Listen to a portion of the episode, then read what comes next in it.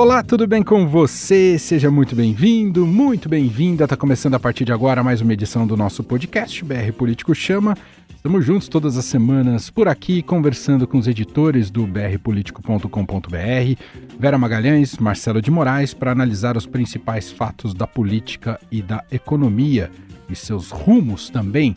Hoje, uma edição muito especial. Chegamos à edição de número 50 aqui do nosso podcast, o BR Político Chama.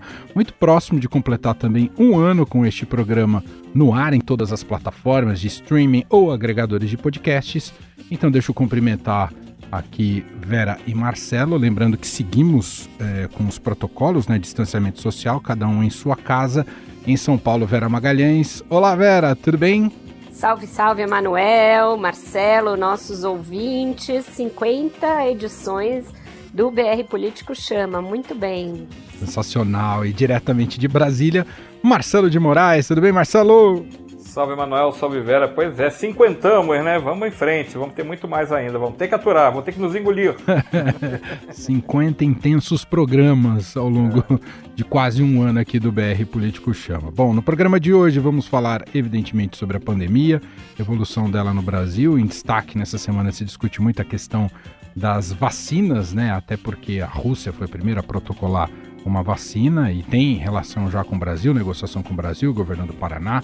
Vamos falar sobre desmatamento e declarações do Bolsonaro em relação a isso, mas o grande destaque, e aqui vamos analisar tanto economicamente quanto politicamente, é a saída de secretários importantes do Ministério ah, da Economia.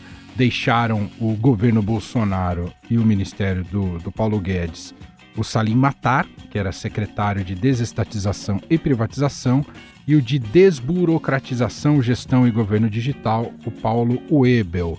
E já vou direto para os dois aqui, Vera. É sinal de que o projeto liberal, tão bem defendido por Bolsonaro na campanha e que estava muito uh, colado né, na imagem do Paulo Guedes, esse projeto cada dia mingua mais nesse governo, Vera?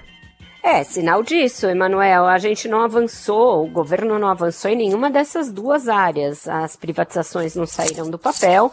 É, o, o, Paulo Guedes voltou a insistir recentemente nisso, que viriam grandes notícias ainda esse ano alheio ao fato de que é muito dificilmente alguém vai investir é, pesadamente em, uma em comprar uma empresa depois de uma pandemia, e o fato é que o próprio Salim Matar ficou batendo bumbo, que estava muito satisfeito, confortável no governo, etc., mas o fato é que já os, os boatos da saída dele já vinham há algum tempo. Eu me lembro de há duas semanas ter conversado com uma, uma fonte que praticamente cravou que ele estava de saída. E, e, ele desmentiu na época e tudo mais, e agora realmente saiu. É alguém que tem uma vida aí bem sucedida na iniciativa privada, empresário do ramo de transportes, tem uma das maiores locadoras de veículos do país. O Paulo Ebel também ligado a institutos liberais aí, a projetos é, na, na iniciativa privada. Os dois estavam no governo por é, conta do Paulo Guedes, que os levou, mas acho que perdeu um pouco o sentido a permanência deles quando a agenda está assim tão truncada. Bolsonaro está é, tá se ancorando no auxílio emergencial como uma nova fonte de popularidade, passou a fazer viagens é, para inaugurar obras ou inaugurar inícios de obra, como, foi, como fez quando foi para o Nordeste, e parece que está seduzido pelo canto da sereia dessa história de desenvolvimentismo, né? Quem mais é, fica na orelha dele com isso é o ministro Rogério Marinho, da infra, é, do desenvolvimento regional. Então tem aí claramente duas vertentes, como já houve em muitos governos essa disputa entre os fiscalistas e os desenvolvimentistas. E agora, por conta aí da necessidade de ter uma plataforma eleitoral, o ministro Paulo Guedes está meio sozinho do lado dos fiscalistas. Marcelo de Moraes, é, e como fica a situação de Paulo Guedes, perdendo aí figuras importantes é, da sua equipe, mandou recados para Bolsonaro na coletiva de imprensa nesta terça-feira, né, quando falou sobre a saída desses dois secretários é, de sua pasta, falou já em zona do impeachment, teto de gastos. Paulo Guedes também está perdendo a paciência, ou Marcelo? Eu acho que ele está numa situação é, bem delicada. Eu acho que é, é, essa, esse esvaziamento das principais bandeiras liberais com que o governo se apresentou na economia vai deixando ele cada vez meio que uma, uma espécie ali meio isolada dentro desse ecossistema do governo. Daqui a pouco tem que chamar o IBAMA porque liberais dentro do governo estão em extinção, né? Então é, é, é, é uma coisa que tem que ficar atento, porque Paulo Guedes já teve um momento que ele estava bem mais irritado. Acho que quando a reforma deram uma truncada, teve uma, uma briga grande dele também com o Rodrigo Maia, com o Davi Alcolumbre, ele andou mais, mais jururu. Eu achei a reação dele ontem, mas é só até esquisita. Ontem a gente está gravando na quarta-feira, né? A, a, saída dos dois foi anunciada na terça-feira à noite.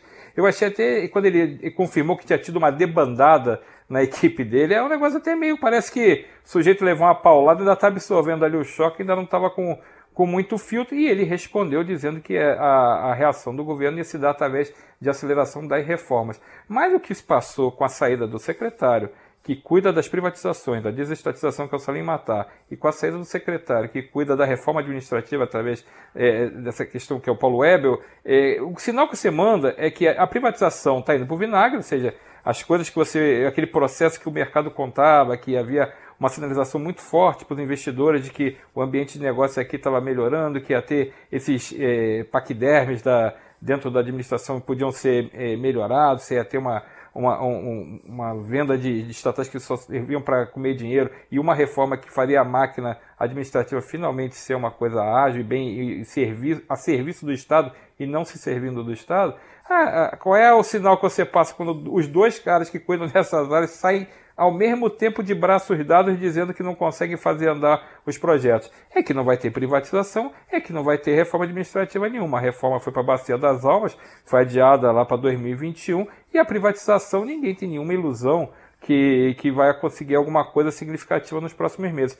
Tanto que nessa quarta-feira o mercado já reagiu às ações de empresas como a Eletrobras já começaram a despencar, porque aquela expectativa de que ela poderia entrar na, rapidamente ali, ou pelo menos em algum sinal de que ela poderia ser vendida, ficou muito difícil. Acho que o governo está passando por um momento que pode ser um recorte, pode ser realmente é, uma, uma, o presidente Bolsonaro estabelecendo uma, uma, um divisório, uma, um marco divisório do seu governo. Até então ele ainda fazia aquele, aquele enredo da, da, do liberalismo e a partir de agora adota, como a Vera bem disse, esse desenvolvimentismo, esse nacionalismo desenvolvimentista acho que a gente vai ter que aguardar as próximas semanas para ver qual o apito que o Guedes vai tocar nesse, nesse trem aí.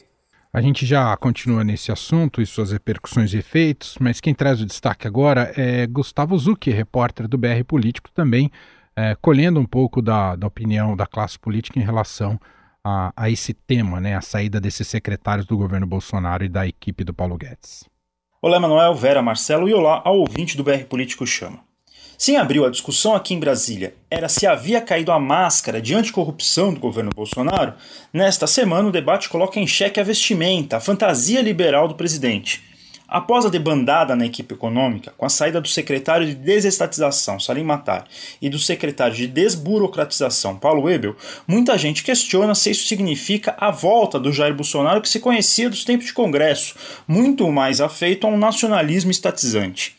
Mas mesmo na esquerda, essa possível mudança de postura é vista com muitas ressalvas, como conta pra gente o deputado Orlando Silva, do PCdoB. O Bolsonaro não é nem liberal nem antiliberal. Ele vai seguir os ventos e as correntezas que fortaleçam a sua candidatura para 2022. Ele está pouco interessado com a economia, ele está pouco interessado com o desenvolvimento do país. Ele só pensa naquilo, só pensa na sua reeleição em 2022. E vai atropelar tudo e todos que se coloquem à frente desse seu objetivo. Ao menos nesse primeiro momento, Bolsonaro parece tentar botar panos quentes na situação. Como de costume, ele foi às redes sociais dar a sua versão. Disse que privatizar está longe de ser simplesmente pegar uma estatal e colocá-la numa prateleira, para aquele que der mais levá-la para casa. Criticou de leve o STF por decidir que empresas mãe só podem ser vendidas com aval do Congresso e disse que, abre aspas, é normal a saída de alguns para atender suas ambições pessoais. Fecha aspas.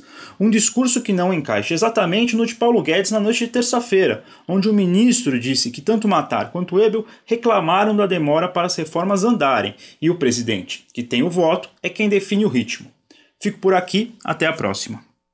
Aí o destaque de Gustavo Zucchi também falando sobre esse tema, né, essa crise uh, dentro do Ministério da Economia, de Paulo Guedes. Ô Vera, eu queria ouvir um pouco do seu comentário. Do, o, o Estadão entrevistou já o, o, o Salim Matar, né, depois do anúncio da demissão, uh, e ele fala que ele é perguntado uh, sobre que ele teria dito que o establishment não deixa privatizar. Ele disse: Por mim, eu venderia todas as empresas sem exceções. O governo tem que cuidar da qualidade de vida do cidadão, da saúde, educação, segurança explica que tem muitos funcionários nas estatais e que é um mar de corrupção. Tem que vender mesmo todas as empresas? O que, que você acha do mérito desse debate sobre privatizar ou não, Verá? Não é exatamente isso, né, Emanuel? Não dá para ele falar por mim vendia tudo, porque não é por ele. As empresas justamente não são deles. Existe um rito previsto pela própria Constituição e, e há pouco tempo chancelado pelo Supremo de que para que você venda estatais, você tem de passar pelo Congresso. E o que ele chama de establishment, e esse governo adora falar em establishment assim num sentido amplo, como se fosse um mecanismo ou forças ocultas que impedem o Bolsonaro é, de governar, nada mais é do que o Estado, né? O Estado democrático, com suas divisões, divisão inclusive de poderes, e o legislativo não pode ser só bypassado. Se tem resistências às privatizações, e elas de fato existem, é por uma série de circunstâncias políticas e cabe ao governo politicamente trabalhar para vencê-las, convencer o Congresso do seu projeto. Mas na verdade é que não se chegou nem a esse ponto, porque em muitos casos o governo não tem nem projeto para as privatizações. Manda os projetos de qualquer maneira, é, não negocia com ninguém. Então, sim, eu sempre sou a favor da privatização de uma boa parte das empresas. Eu acho que realmente no Brasil o Estado está em áreas que não cabe a ele estar, não, não deveria se imiscuir. É, mas as coisas têm de ser feitas com projeto, têm de ser feitas num momento em que os ativos tenham valor, né, para ser vendidos, para não serem vendidos na bacia das almas a preço de banana. É, tem de ter um projeto também com o que se vai fazer com o que for arrecadado na venda desses ativos, não pode ser simplesmente para ficar cobrindo é, déficit orçamentário, dívida, porque aí realmente você está queimando patrimônio para nada. Então eu acho que o governo, antes de se queixar do establishment, deveria definir que privatizações ele quer, quais áreas, o que, que ele quer vender, para quem, com qual prioridade, em que modelagem, com que preço. E nada disso chegou nem a ser feito. É, ele, inclusive, outro trecho da entrevista, e, e diz muito respeito a isso que você estava comentando, Vera, né, de que é como se eles tivessem eh, gostariam de atuar a parte da democracia, do jogo democrático e de suas regras. Porque ele diz: o, estab é, o establishment é o judiciário, o executivo, o Congresso, os servidores públicos e os funcionários das estatais. É basicamente toda, toda a democracia, o establishment, e está atrapalhando ele, viu, Marcelo? Pois é, é como a Vera tá, ele não tá gostando. É como a Vera acabou de falar, é, é, assim, ah, eu quero. É como se fosse a empresa dele. Não é a empresa dele. Isso é um patrimônio do país. Se chegou a esse estado, se está é, inchado, se tem empresa demais, se tem. Isso é outra discussão que o governo sempre meio que se furtou. O atual governo, ele sempre meio escorregadio quando trata de privatização desde o início. Quando ele ouviu dizer que lá no Congresso o presidente do Senado, Alveu Columbi, não queria nem ouvir falar da privatização da Eletrobras, ele botou isso na gaveta. Aí de vez em quando ele vai lá, tira um pouquinho, Paulo Guedes vai lá, puxa, tira um pouquinho, aí alguém dá uma paulada na discussão, volta a discussão para gaveta. Então, assim, o, o, governo ele, ele não tem essa convicção. Pode até ter pessoas como o Salim Matar, como o, o, Paulo Guedes, que acreditam muito e querem muito fazer a privatização. Mas também não é a casa da mãe Joana, você tem que fazer a regra, tem que fazer. Como é que vai? Vai fazer de que jeito? Qual é o processo? É, em troca do quê? É, vai vender agora que, tá, que o, o mundo inteiro está numa, numa pandemia, que sabe Deus o que, que vai conseguir com a privatização. Então, assim, tem outras experiências de privatizações que foram bem sucedidas, estão se comparando isso. Então, é um processo tão ainda é, é, incipiente por conta do próprio governo. Esse establishment, ele não é uma. uma, uma ele, ele virou uma muleta para quando você não consegue fazer as coisas se se apoia nisso e vira uma, uma discussão etérea. Ah, eu queria fazer, mas veja bem, os marcianos passaram por ali, não deixar. Ah, então naquele dia choveu.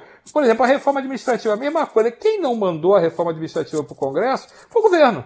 Não é o, o, o establishment que não quer. O Rodrigo Maia falava todo dia, quando começou a discussão pós-previdência, que devia a, a, agenda tinha que ser agora tributária e administrativa. E ele preferia que se desse prioridade, inclusive, para administrativa, que ele achava que era a grande coisa a ser feita. Não foi o Rodrigo Maia que barrou, não foi o Congresso que barrou, não teve o Supremo que disse, olha, não pode fazer reforma administrativa que a gente não quer, não foi o TCU, não foi a, a Confederação das Velhinhas de Taubaté, foi nada disso. Quem, quem não mandou foi o governo. Por quê? Porque o presidente ele tem muita restrição a esse tipo de proposta, é, tem gente dentro do governo que se incomoda com esse debate, que é contra esse debate, então vamos dar o nome aos bois, vamos dizer quem está contra quem é a favor. Acho que o Salim Matar, em vez de colocar é, essa coisa mais é, difusa de que é o establishment que não quer, deve dizer assim: olha, o presidente Jair Bolsonaro não facilitou a minha vida, ou o Paulo Guedes não me ajudou nisso, ou eu tentei fazer e o, o, ministro fulano também não deixou. Mas quando bota assim, parece assim, ó, deu errado, não consegui fazer e agora não sei como é que, como é que eu faço para sair dessa, dessa enrascada que eu meti. Por isso que eles ele e o Paulo Web acabaram saindo, porque viram que não ia avançar e é essa discussão que está posta na, na mesa. É isso. Muito bem, assim fechamos aqui o nosso primeiro bloco do podcast BR Político Chama, aqui com Vera Magalhães, Marcelo de Moraes. A gente segue é, mudando de tema e agora falando sobre política ambiental, e é outro tema espinhoso dentro do governo Bolsonaro, né, sempre com muita polêmica e números muito negativos. E nesta terça-feira, o presidente Jair Bolsonaro deu uma declaração que vai na contramão dos dados. Né? Houve um salto de 34% né, na destruição da floresta amazônica, da floresta da, da Amazônia, da, da região, e o Bolsonaro uh, disse que é mentira que a floresta amazônica arde em fogo. Um, que, que, dados o Bolsonaro se baseou para dizer isso, hein, Vera? dados da cabeça dele, né? Que ele inventou, porque intacta, falar em floresta é, ele intacta, intacta também, diante é das imagens que a gente vê todos os dias de clareiras na, na floresta e cada vez aumentando mais. Os dados aí do INPE mostram nos últimos três meses avanço do desmatamento, diferentemente do que o vice Mourão tentou vender, falando de dados só do último mês. Então tá tudo enviesado, Emanuel. É um governo que não tem nenhum apreço pela ciência, nenhum apreço por dados, é, nem pelas por coisas que são ali imagens de satélite. Então não dá nem para dialogar com isso. A gente não fica sem base para comentar uma coisa como essa, porque é isso, ele tirou da cabeça dele. Né, do mesmo lugar de onde ele tirou que houve fraude nas eleições e nunca comprovou, do mesmo lugar de onde ele tirou que cloroquina pode ter uso off-label para Covid-19 em casos leves e não só segue falando como transformou num protocolo do Ministério da Saúde. É um governo em que o achismo vira política pública. Então, o que, que a gente vai comentar a partir de algo como isso? O que, que o mundo vai comentar? Ninguém vai levar isso a sério. É incrível que ele ache que alguém leva um dado, dado entre muitas aspas, como esse a sério, porque as pessoas estão ligadas nesse assunto. Esse é um assunto hoje, é, o assunto mais importante de economia no mundo é a questão ambiental, mas o presidente segue tratando como se fosse um debate ali da época da Eco 92. Ah, tem os xiitas, tem os ambientalistas xiitas, tem isso, tem aquilo, não é mais isso. É. Esse disco já virou os ecochatos, tal, ele, o Salles, os, os puxa-sacos dele, do Salles, seguem falando as mesmíssimas coisas. E esse debate está longe de ser isso, a gente não tem mais nem assento à mesa em que esses debates são tra travados. Vamos, vamos e já estamos perdendo negócios por conta disso e vai continuar, porque o nosso presidente não é levado a sério. Ah, essa semana mesmo, na última terça-feira, a gente teve a escolha da candidata a vice-presidente na chapa do Joe Biden é, nos Estados Unidos. E é uma crítica severa da política ambiental do Jair Bolsonaro. E assim vamos nós. Se o Trump perder, vai ser mais um país com o qual a gente vai ter uma séria indisposição por causa disso. É.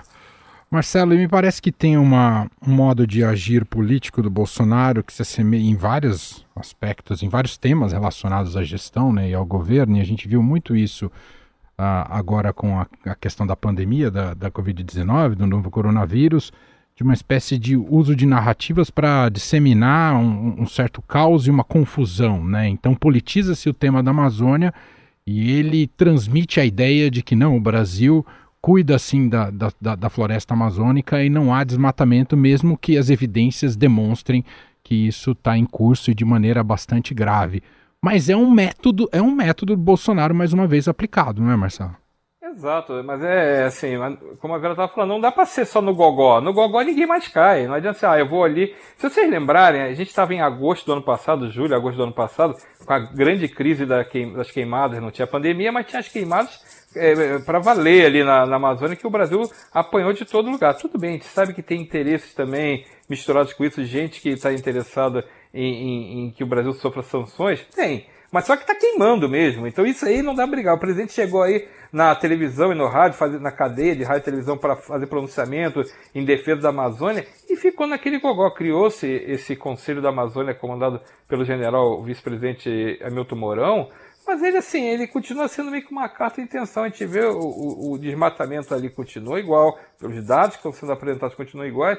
E quando o presidente vai lá nesse encontro de Letícia, que foi o encontro dos países amazônicos, onde ele fala que, que no, é uma injustiça que fazem com o Brasil, que a floresta não está ardendo, que não tem que não está pegando fogo nada, não tem queimada, que não tem desmatamento, ele é, vai para uma, uma linha que não engana ninguém. E a gente tem já é, empresas que acho que a economia ela já deixou muito claro que quem continuar mantendo esse tipo de comportamento ambiental, esse tipo de política ambiental vai ser rechaçado. A gente tem a Tesco, que é a empresa de supermercados, de, de alimentícios da Grã-Bretanha, fez um, um, anúncio dizendo que não vai comprar carne do Brasil por causa disso. Ela fez esse anúncio agora, esses dias. A, o Itaú acabou de dizer, o, o, o comando do Itaú anunciou que não vai comprar de quem desmata. Então a gente está vendo cada vez mais empresas se posicionando claramente contra esse tipo de política. Então não adianta a gente ficar jogando para a galera, fazendo é, uma, uma fala que negacionista, né, que você diga que aqui não tem nada enquanto o pau come por,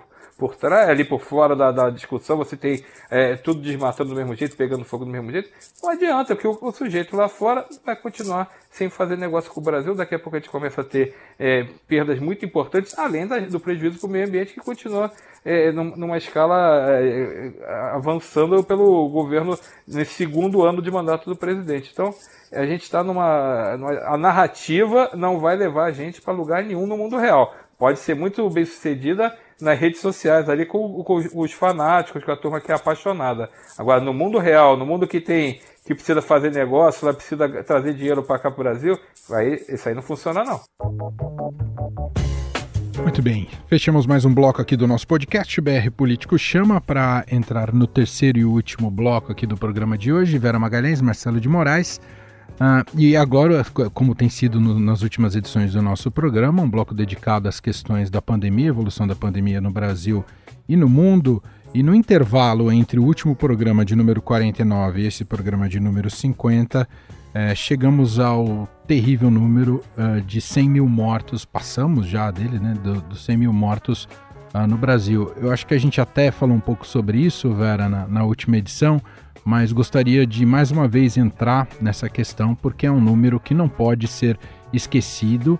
Uh, e, tem, e, e, o Brasil, em muitas esferas, né, e principalmente governantes, têm responsabilidades em torno desse número, não é, Vera?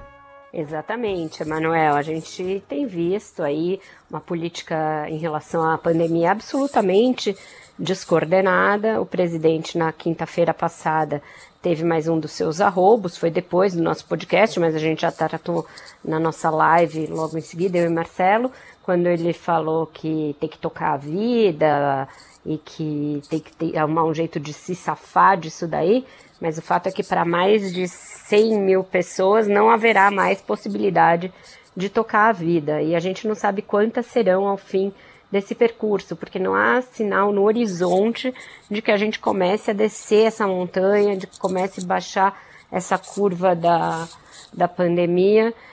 E aqui estamos nós. É, cada dia é, uma novidade em relação à reabertura, cada estado fazendo a seu modo, cada município seguindo ali o que o Estado determina, ou brigando com o governador, porque quer abrir mais, quer abrir menos, cada um por si. É, o ministro da Saúde segue interino.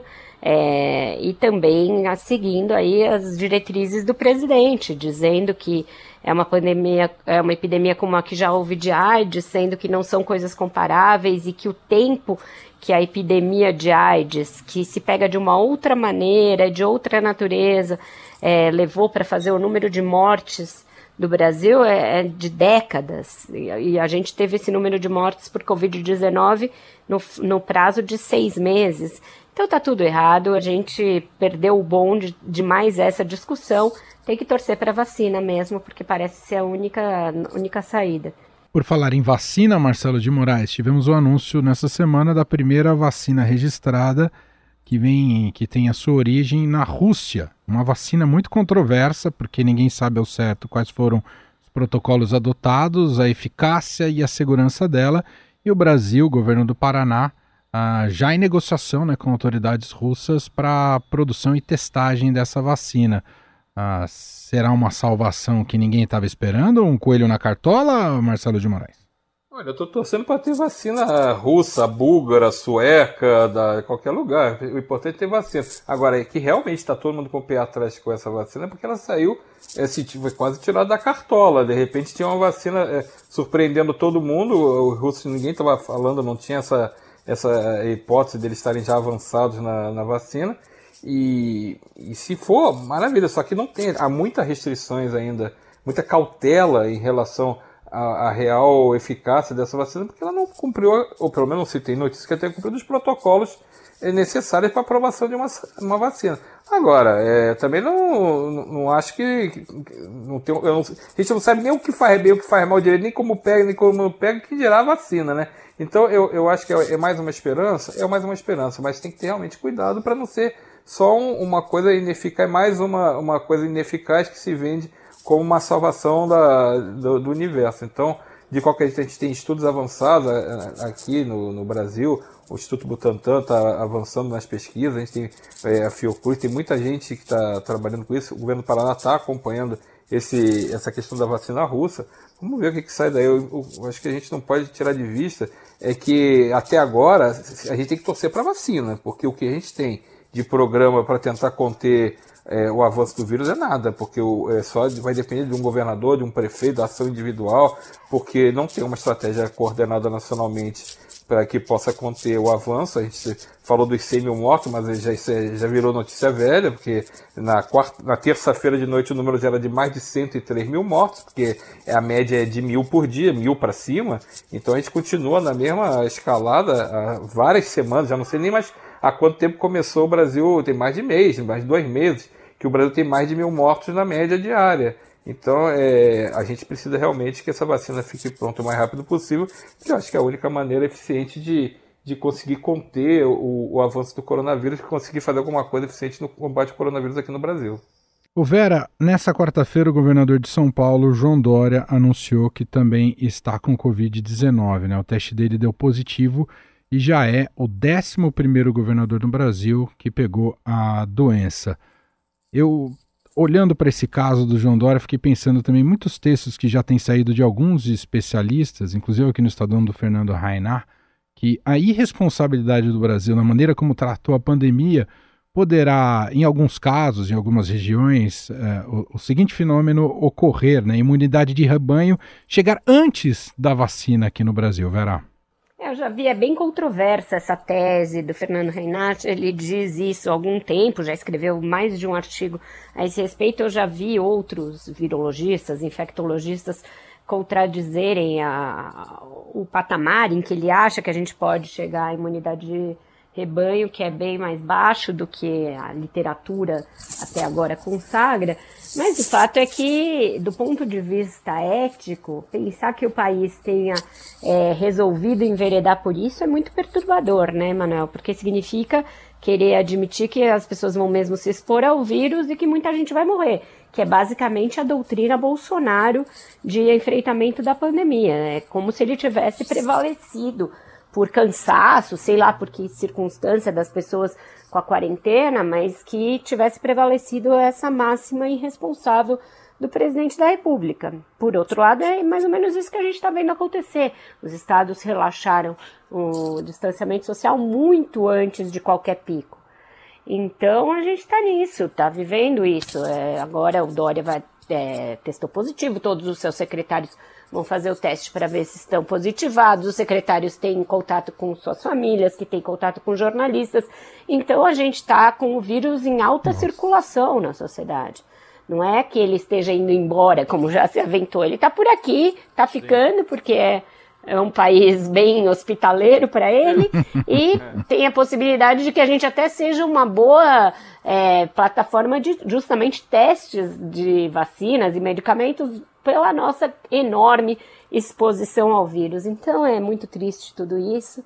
É, o Brasil ele é um modelo em, em, saúde pública pelo SUS. Ele já teve aí é, pessoas muito é, importantes do ponto de vista da, da médicos sanitaristas. É, a gente tem uma tradição aí nisso, mas agora a gente está na rabeira do mundo e talvez fique na rabeira também na vacina, porque apesar de estarmos pelo menos duas frentes aí de desenvolvimento com algum, algum tipo de parceria, os países ricos estão indo na frente comprando lotes e mais lotes das futuras vacinas. A gente vai ficar para o fim da fila nisso daí também. Marcelo, para concluir esse bloco sobre pandemia e falando em irresponsabilidade, em meio a tudo isso e esse número é, que não baixa né, de mortes diárias por Covid-19 no Brasil, ainda a cereja do bolo é que a gente ainda tem o futebol ocorrendo no Brasil, com o retorno do Campeonato Brasileiro e a CBF completamente perdida em relação aos protocolos. Por enquanto o campeonato segue, mas a situação é periclitante, Marcelo. Ainda bem que você tocou nesse ponto, que, eu queria realmente comentar isso para mostrar como é que é o, o, o, Brasil virou a terra do. Ah, vai que. Chuta você, vai, vai contigo, tá podendo tudo, liberou geral. Ah, o caso do último domingo, onde o jogo do São Paulo com o Goiás foi é, é, cancelado em cima, da hora o São Paulo já é, em, em Goiás e praticamente pronto para jogar, porque o Goiás tinha 10 jogadores que testaram positivo, é, mostra como é que tá.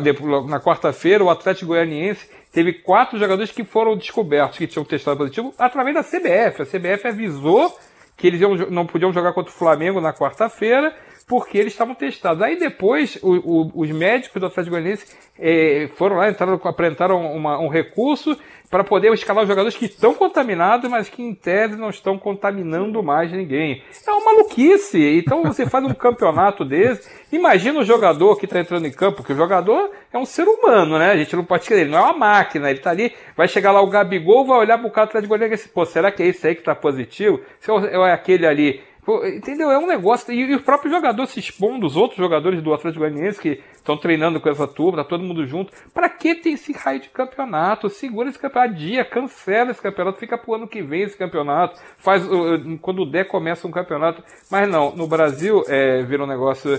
É, é, dane-se que as pessoas vão ser expostas, dane-se que, que as equipes vão ser expostas, dane-se que, que os ali os a, a enturragem, a turma que trabalha na comissão técnica, o, o todo mundo, os, que essa turma vai andar de avião, ainda tem isso. Os, os, os clubes estão as delegações estão se deslocando, não é que nem na NBA, por exemplo, que voltou, fez uma bolha na Disney, onde todos os times estão concentrados na Disney jogando lá. Ninguém sai. Quem sai tem que cumprir quarentena. Não, você pega um avião normal. Então o Flamengo está indo para. Hoje é quarta-feira, o Flamengo tá, foi para Goiânia, está em Goiânia para jogar com o Atlético Goianiense, que tem pelo menos quatro jogadores contaminados. O São Paulo viajou no fim de semana para Goiânia, também por coincidência, Goiânia teve que abrir o jogo contra o Goiás. Tinha 10 do outro lado que estavam contaminados, não, não deu nem para ter jogo.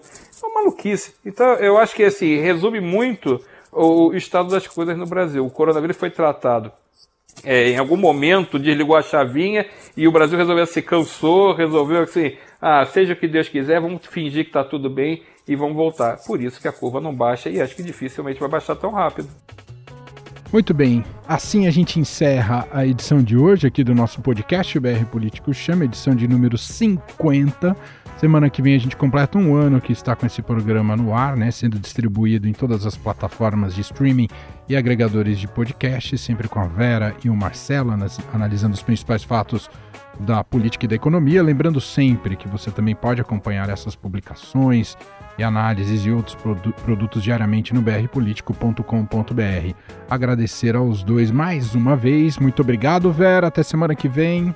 Até semana que vem, Emanuel, quando a gente estará mais perto de um ano do BR Político em seu novo formato. Muitas novidades estão para vir por aí. Convido a todos a assinarem a gente e receberem nossos outros produtos também. Exatamente, ainda mais em ano de eleição, torna ainda mais urgente você ter uh, o BR Político. Obrigado, Marcelo. Até semana que vem. Valeu, Manuel, valeu, Vera. E só complementando, num ano que a eleição vai ser completamente diferente, vai ter muito menos rua, vai ser muito mais importante as pessoas ficarem ligadas na, na campanha, que vai ser é, muito pela. Você vai se informar muito pelos sites, pelos noticiosos. Então a gente eu acho que vai ter um papel importante né, é, nesse processo todo aí. Fiquem com a gente. É isso, semana que vem então estamos de volta. Um abraço e até lá.